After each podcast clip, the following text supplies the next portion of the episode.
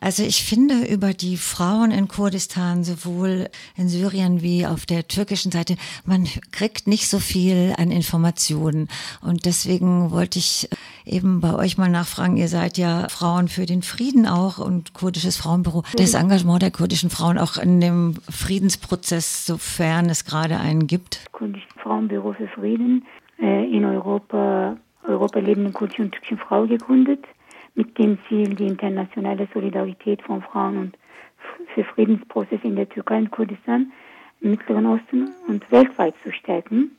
Also in diesem Sinne, nach dieser aktuellen Situation, also die jetzt im Nahen Osten sehr schrecklich ist, versuchen die kurdischen Frauen überall auf der Welt, wo sie leben, also sich gegen diese schrecklichen äh, Angriffe von Fundamentalisten sich irgendwie, also sie versuchen einen Widerstand zu leisten. Und äh, das ist besonders in Kurdistan der Fall. Die Frauen, also die kurdischen Frauen, versuchen durch äh, ihre äh, Organisationen sich äh, an alle diesen äh, Widerständen zu beteiligen. Und die sind auch als äh, imitierte Kraft in diesem Widerstand, kann ich mal sagen. Kannst du das nochmal konkret sagen, was es da für Organisationen gibt und was für Einrichtungen von Frauen? Also da ist ja auch in den mhm. letzten Jahren viel entstanden. Also zu der Organisation der kurdischen Frauen kann ich ja sagen, dass eine sehr lange Geschichte das hat, weil also die kurdischen Frauen leisten einen Widerstand, so genannt, also einen äh, Widerstandskampf äh, gegen alle Unterdrückungsformen vom Patriarchat und feudale Strukturen, besonders in vier Teilen äh, Kurdistan. Und äh, dadurch haben auch äh, viele Projekte aufgebaut und letzt, äh, also neulich kann ich ja sagen, 2005 hat ein Prozess und äh, der Neustrukturierung der kurdischen Frauenbewegung begonnen. Die haben versucht, eine demokratische Basisorganisation in allen vier Teilen Kurdistans zu, zu gründen. Basisorganisation beruht auf Basisdemokratie durch die Volksräte, Frauenräte und Akademien sowie Fraueneinrichtungen, Frauenbildungszentren, aber auch im Jugendbereich. Da haben viele in alle Stadtteilen, in alle Städten in Kurdistan und auch, äh, wo die kurdische Frauen leben, in, in der westlichen Teil der Türkei, sogar jetzt in Syrien und in, in Irak, haben viele Organisationen gegründet. Die versuchen also durch diese Organisationen wirklich eine Führungsrolle in dieser Demokratisierungsphase zu spielen.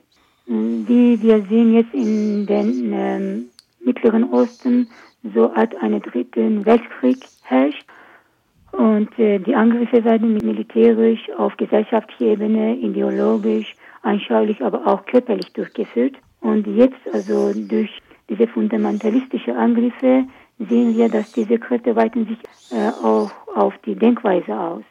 Und die kurdische Frauenbewegung hat sich als legitime Selbstverteidigung äh, gegründet.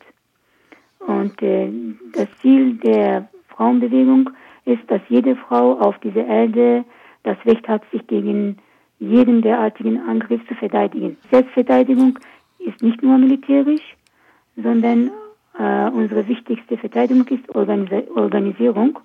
Und dadurch versuchen die kurdischen Frauen sich in Dörfern und wie gesagt in kleinen Städten und in ganzen Regionen sich zu organisieren.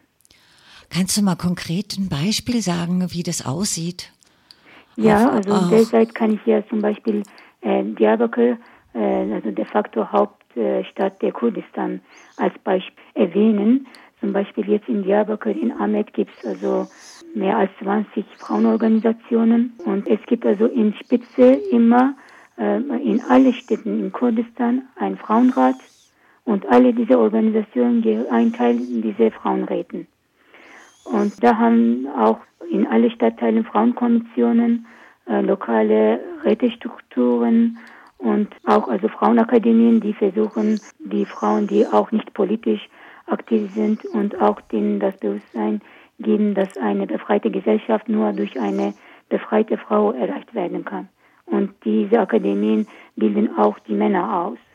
Und außerdem, es gibt äh, Frauenkommunen und Frauenkooperativen. Äh, ein Ziel dieses Aufbauprojekts besteht darin, die Frauen effektiv in die Wirtschaft einzubinden, sodass sie sich auch finanziell emanzipieren können. Es gibt viele äh, Frauenhäuser.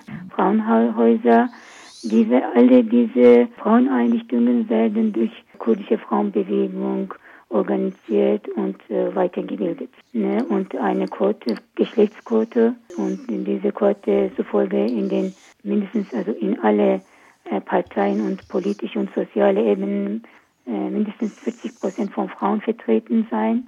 Äh, und diese Quote gilt auch für niedrigen Ebenen. Bei allen Kommissionen und äh, bei allen Stadtteilen gibt es solche Geschlechtsquoten und auch diese äh, Doppelspitze. Es gibt zum Beispiel auf der Welt in vielen vielleicht also Länder äh, so eine Geschlechtsquote oder die Doppelspitze-Modelle, aber im Nahen Osten sind wir dann das erste Mal die das äh, gemacht haben. Um nochmal auf den Friedensprozess zurückzukommen, falls es diesen gibt, was machen denn die Frauen da? Also da eigentlich besonders in Kurdistan Frauen, vielleicht äh, wie Sie auch sehen, äh, immer auf der Straße, die rufen nach ihren friedlichen Forderungen. Derzeit es gibt auch viele Frauenorganisationen, die sich mit verschiedenen Frauenorganisationen sich gemeinsam an die äh, Grenze laufen, besonders also mit feministische äh, westliche auch Organisationen sind auch äh, in dieser Situation auch dabei. Und äh, weil wir immer sagen, und das ist eine Realität äh, im Krieg, dass mehr Frauen und Kinder unter diesem Krieg leiden.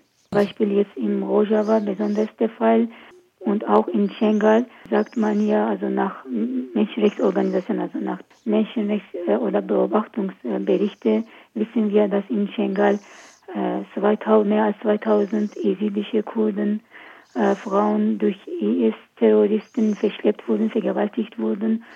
Die werden also auf dem Markt äh, wie eine Sklave verkauft für 500 oder 1000 Euro und äh, auch werden, wurden mehr als 5000 Frauen, also die sind äh, verloren gegangen. Man weiß ja nicht, wo die überhaupt sind, ob sie leben.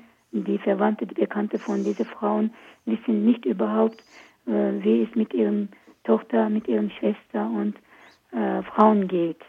Das ist das Schlimmste jetzt im Nahen Osten, die Frauen erleben. Und äh, auch jetzt immer noch befinden sich viele Frauen, Kinder und alte Menschen auf dem Weg nach Flucht und die leben jetzt in der Türkei, in Kurdistan und auch im Irak in, sehr schlechten, unter sehr schlechten Bedingungen. Und wir als kurdische Frauenbewegung versuchen jetzt durch ähm, Beobachtungs, äh, also durch unsere Forderungen, besonders nach Westen, also wir fordern ja auf, damit die Beobachtungsgruppe in Kurdistan schicken, nach Kurdistan schicken und wir versuchen auch äh, Medikamente zu leisten, auch humanitäre Hilfe. Es gibt derzeit viele, viele Kampagnen, die auch äh, in Europa, sowohl in Europa auch in Kurdistan durch Frauenorganisationen organisiert werden, durchgeführt werden. Und die Frauen selber sind jetzt äh, ein Teil diesem Krieg. Also die, zum Beispiel in Rojava gibt es diese Selbstverteidigungseinheiten, Verteidigungseinheiten von Frauen, sogenannte JPG, die kämpfen auch gegen Is-Terror und Terrororganisationen und auch in politischer und sozialer Ebene haben auch viele Aktivitäten, die durch die kurdische Frauen durchgeführt werden. Sie sind zum Beispiel jetzt an der Grenze, die haben Mannwachen und äh, die haben also durch diese Samstagsmütter, also Friedensmütter, haben die jeden Wochenende, jeden Samstag immer noch Kundgebungen die, äh, also wie jetzt zum Beispiel hier in Europa, haben mit verschiedenen Frauenorganisationen auch Kontakt, versuchen einen Kontakt zu nehmen mit Parteien, mit allen humanitären, sozialen Einrichtungen, damit die Situation der äh, Kurdistan jetzt im Nahen Osten noch also in, äh, in Öffentlichkeit zu. Am 1. November war der Tag der Kobani, überall auf der Welt und haben viele, viele Leute, die nicht Kurde sind, sich an diesem Protestkundgebung teilgenommen. Die haben also nach, auch nach äh, einer friedlichen Lösung im Nahen Osten auch geschrieben mit uns zusammen und das finde ich sehr gut und also mm, emanzipatorisch. Nee, emanzipatorisch war das falsche Wort, aber äh, also als Empathie gut, dass die Leute jetzt versuchen, äh, jetzt uns zu verstehen, also dort erleben. Ich glaube, das ist ein sehr gutes Abschlusswort. Ich also. möchte mich ganz, ganz herzlich für das Gespräch bedanken. Ich bedanke mich.